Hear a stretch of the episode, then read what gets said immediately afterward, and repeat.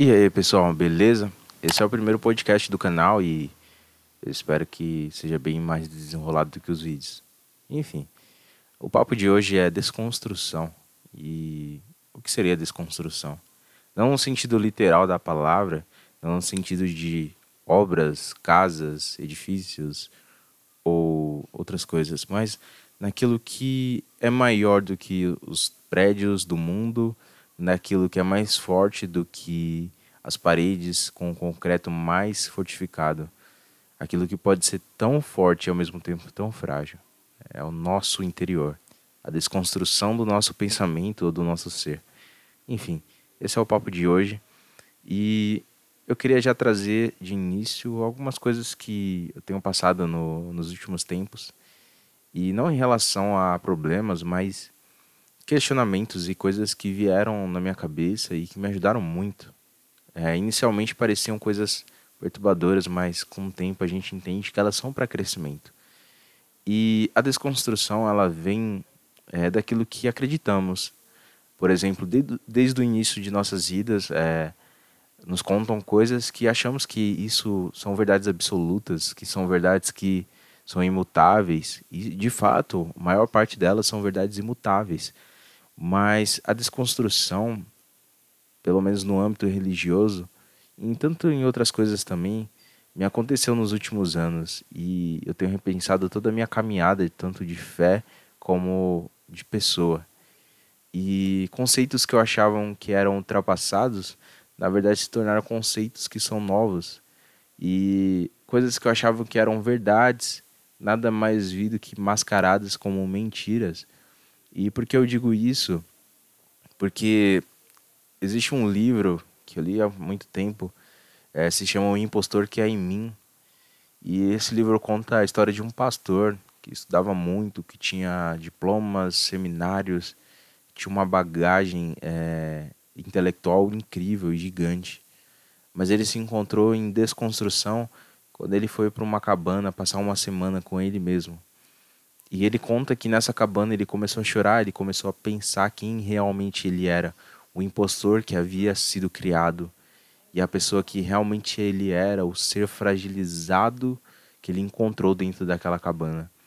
E é muito interessante porque essa é uma linha tênue e que a maior parte dos religiosos e as pessoas normais também, os cristãos legítimos, passam e também as outras pessoas que estão fora da igreja ou dentro, enfim. Esse papo é também para quem está fora.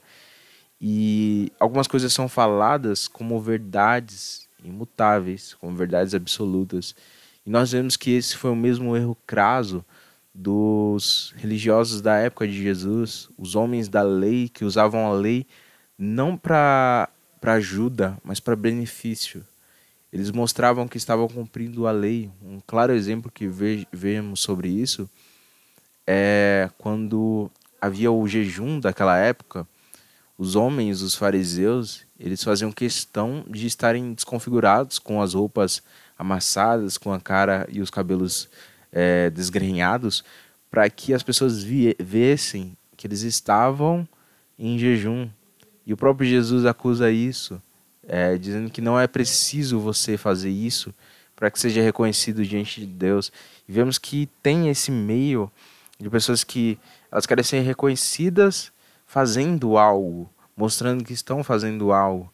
Mas tem aquelas pessoas anônimas que estão fazendo alguma coisa por trás, mas em secreto. E essa é uma coisa muito legal, porque existem pessoas que elas estão esbanjando é, ostentação, seja meio financeiro, é, ostentação em lazer, em tantas outras coisas. E existem pessoas que estão focadas, que têm é, possivelmente um capital para esbanjar também, mas elas estão focadas. Um grande exemplo disso, eu tenho um amigo meu que ele fatura 900 mil com a empresa dele ao ano. E ele mantém um nível de conversa comigo tão humilde e tão respeitoso ele me passa lições tão objetivas e tão práticas no meu dia a dia que isso gerou muito valor na minha vida. Mas é, eu não vejo ele saindo muito, eu não vejo ele indo para muitos lugares, pagando coisas caríssimas, comprando coisas fúteis e supérfluas, mas eu vejo que ele trabalha com o que ele tem, eu vejo que ele é feliz com o que ele tem e ele não é feliz com aquilo que ele pode ter. E é muito legal essa lição porque ele tem o dinheiro, é, ele tem muito dinheiro, mas ele não esbanja e a simplicidade dele não está só no falar, mas nas roupas, no equipamento dele, no que ele tem. E ele faz o máximo e ele aproveita o máximo com o que ele já possui. E vemos do outro lado alguns tipos de pessoas que elas não têm, mas elas querem mostrar que têm. Entende? E essa foi a grande desconstrução que eu tive nos últimos tempos. É, cara, eu não preciso de mais uma roupa de peça, de, de uma marca famosa, não preciso mais de é, ir no shopping todo mês comprar alguma coisa para que o meu ego esteja bem comigo mesmo. Eu lembro que alguns anos atrás eu gostava muito de quadrinhos e colecionava quadrinhos. E eu pagava 30 reais, 40 reais numa revista que eu lia em 15 minutos. E 15 minutos, justamente, é nem um terço da hora que eu trabalho mas o, é, a hora que eu trabalho era 60 reais. Então, digamos, é, ia quase metade, mais que a metade do meu salário em 15 minutos, do meu salário é, de dia, né? Semanal. Entende? Então, cara, existem coisas que precisam ser priorizadas e uma delas é a lição da desconstrução. A desconstrução que você tem com você. É, muitas pessoas negam a desconstrução. Elas fazem vista grossa peraí, é, isso está indo de, de frente, está batendo de frente com o que eu acredito. Então isso não é para mim. Uma das coisas que eu tive de desconstrução foi na minha própria fé em Jesus Cristo. É, eu fui questionado sobre a sua existência e eu não fiquei naquele mero exemplo de que Deus existe o, porque ele é como o vento que bate, que soa e que vai para todos os lugares mas não podemos ver, mas ele, ele está lá. Eu não fiquei só nesse, nesse termo, nessa resposta pronta. Eu li livros que me fizeram questionar a minha fé e ao mesmo tempo fortificá-la. Então a dúvida ela vem para fortificar, é, a desconstrução ela vem para fortificar. Uma casa que está firmada em mentiras, uma casa que está firmada em coisas fúteis, ela precisa de uma reforma, de uma é, nova habitação. E esse processo de nova reforma, de habitação nova, ele só vem com a desconstrução. Eu ajudei o meu padrasto algum tempo atrás a colocar pisos na garagem e a gente precisou destruir para conseguir construir algo mais bonito.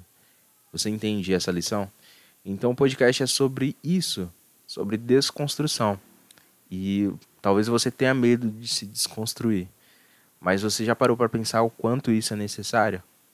E essa é reflexão que eu queria deixar hoje. Talvez eu traga ela em vídeo, um pouco menor, um pouco mais assertiva, um pouco mais incisiva. Mas e a desconstrução?